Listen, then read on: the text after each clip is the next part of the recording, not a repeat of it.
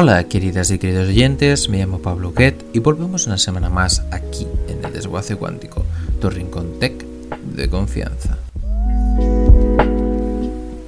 En 1338 o 1339, Baka, una mujer de unos 40 años que medía apenas 1,42 metros, murió y fue enterrada en el cementerio de Karatikchang, a unos 11 kilómetros de Bishkek, en la capital de lo que ahora se llama Kirguistán. Su lápida estaba inscrita en siriaco, un dialecto arameo.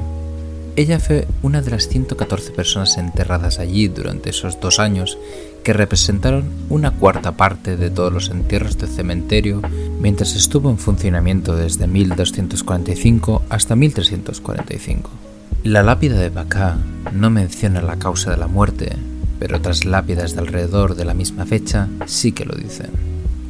La causa dice Mautana o pestilencia, lo que hoy conocemos como la peste negra. Los dientes de vaca, así como los de otra mujer enterrada cerca, ahora han arrojado evidencia genómica de lo que los investigadores sugieren que es la cepa ancestral de la bacteria Yersinia pestis, responsable de la pandemia de la peste negra del siglo XIV y que todo amante del desguace cuántico puede vislumbrar en la revista Nature. Este documento publicado en Nature también señala a esta región como la fuente de esa notoria plaga que mató al menos entre el 30 y el 60% de la población de Europa en unos pocos años. Se han propuesto varias regiones de Asia como el origen de esta segunda pandemia de peste. La primera fue la peste de Justiniano del siglo VI, que el historiador Procopio afirmó que mató a 10.000 personas al día en Constantinopla y debilitó al que entonces se llamaba el Imperio Romano de Oriente pero prácticamente todos los datos genéticos e históricos sobre la segunda plaga provienen hasta ahora de Europa. Según las palabras de la paleontóloga y coautora del estudio Maria Spiro de la Universidad de Tübingen en Alemania, nos dio una especie de enfoque eurocéntrico sobre lo que realmente sucedió. Los restos examinados en el nuevo estudio son la única evidencia arqueológica que conocemos que está presente fuera de Eurasia Occidental o fuera de Europa.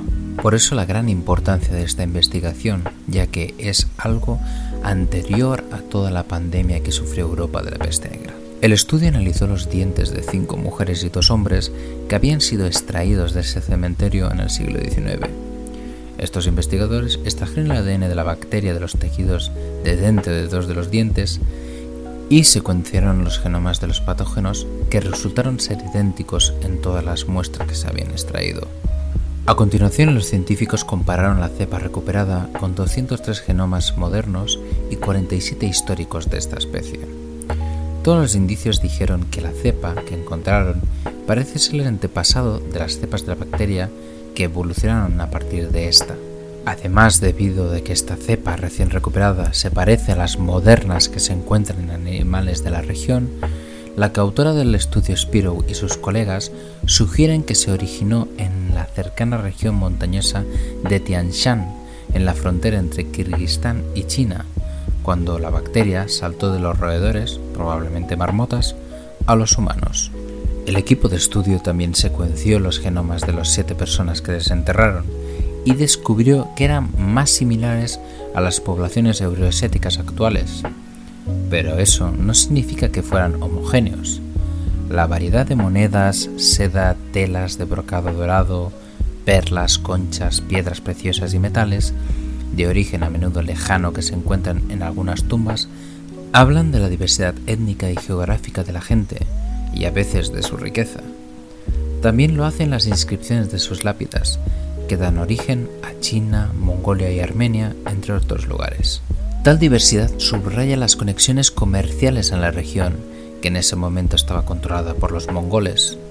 Balasagun, entonces el asentamiento más cercano al cementerio de Burana, era un centro de vida económica, política y cultural en Asia Central.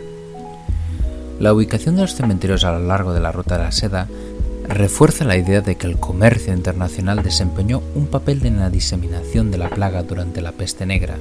Sin embargo, también plantea la pregunta de por qué la enfermedad no se extendió hacia el este a través de Asia, sino hacia el oeste directamente hacia Europa.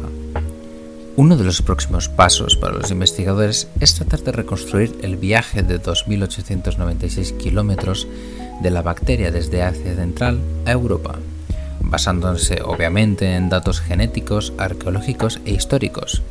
Pero primero tienen que encontrar esos datos.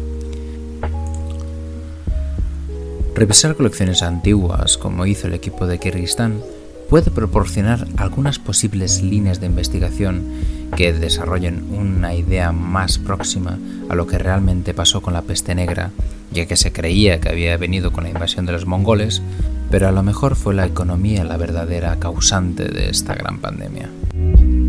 Bueno, queridas y queridos oyentes, esto ha sido todo por hoy. Un gran saludo desde el desguace cuántico.